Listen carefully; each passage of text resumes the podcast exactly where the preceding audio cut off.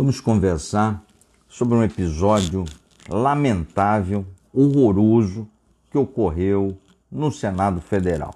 Nessa CPI do circo, essa CPI da Inquisição, essa CPI que já passou da hora de se encerrar. Uma treta entre o senador Jorginho Melo, senador de Santa Catarina, e o senador Renan Calheiros, senador do Alagoas. Foi uma das coisas mais deploráveis que vi ao acompanhar a política.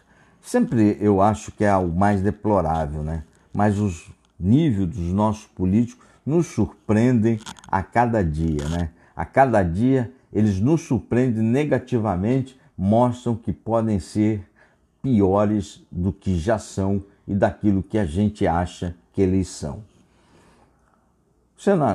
O senador Renan, esse aí investigado, inúmero, inúmero, inúmeras acusações de corrupção, e se fosse em qualquer país do mundo já estaria preso e a chave teria sido jogada no meio do oceano. Mas aqui nós temos o Supremo Tribunal Federal, e, dentre outras coisas, já inocentou Lula, quase inocentou todo o Gedel. Gedel, aquele do apartamento decorado, com notas de 100 reais e 50 reais, tinha uma pequena quantia de 52 milhões de reais no apartamento do cara, mas isso tudo é, é bobagem, né? Isso é, está na sua cabeça, a imagem veio de Marte, aquilo que a gente viu não foi o que a gente viu né, segundo o Supremo, né? Tá quase inocentado já, seu Gedel.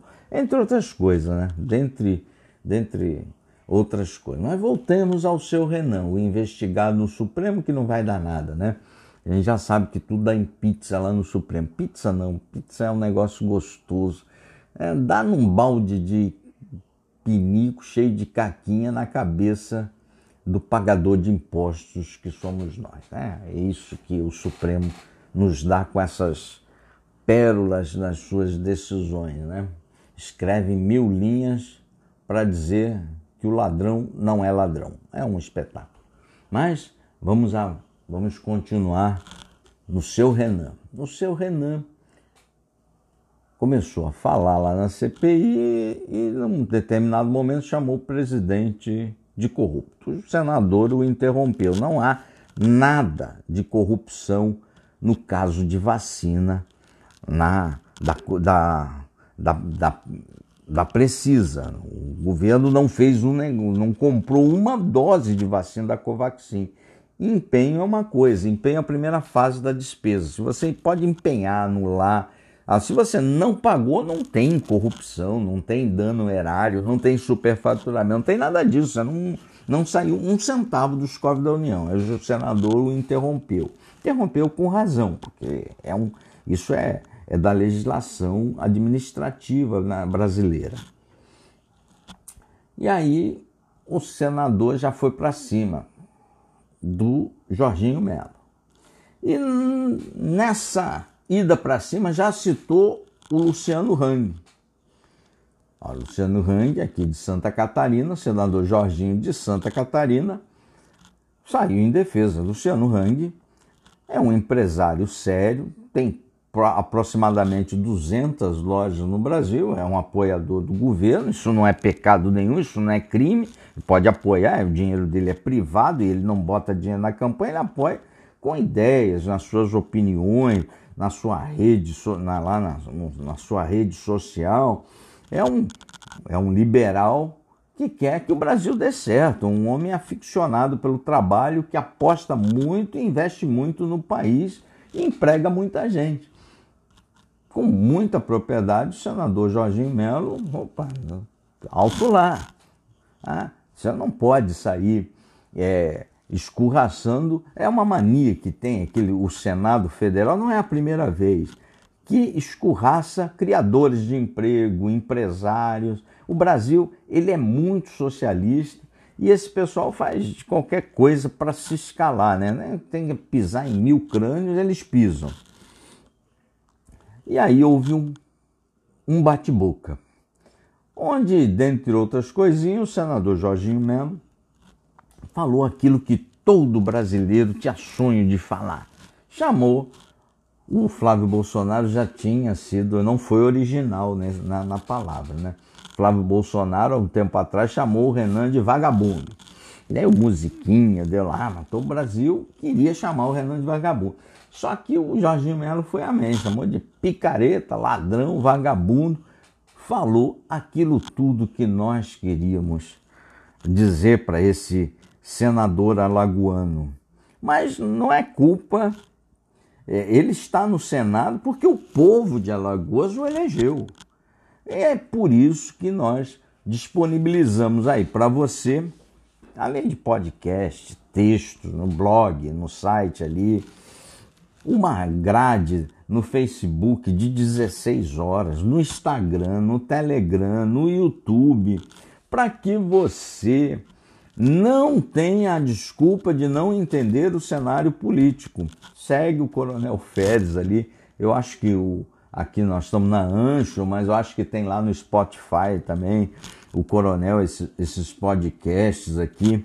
Podcasts são pequenas pílulas para aguçar a sua a sua imaginação, a sua percepção, para que você vá atrás, para que não eleja senador como o seu Renan Calheiros.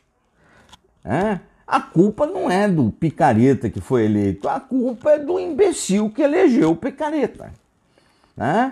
Então, o ladrão, quando você elege um ladrão, o ladrão está fazendo o seu ofício, qual seja, roubar. A culpa é de quem elegeu o ladrão. A gente disponibiliza 16 horas de política para você, para que você aguce a sua percepção, aguce o, o seu olhar.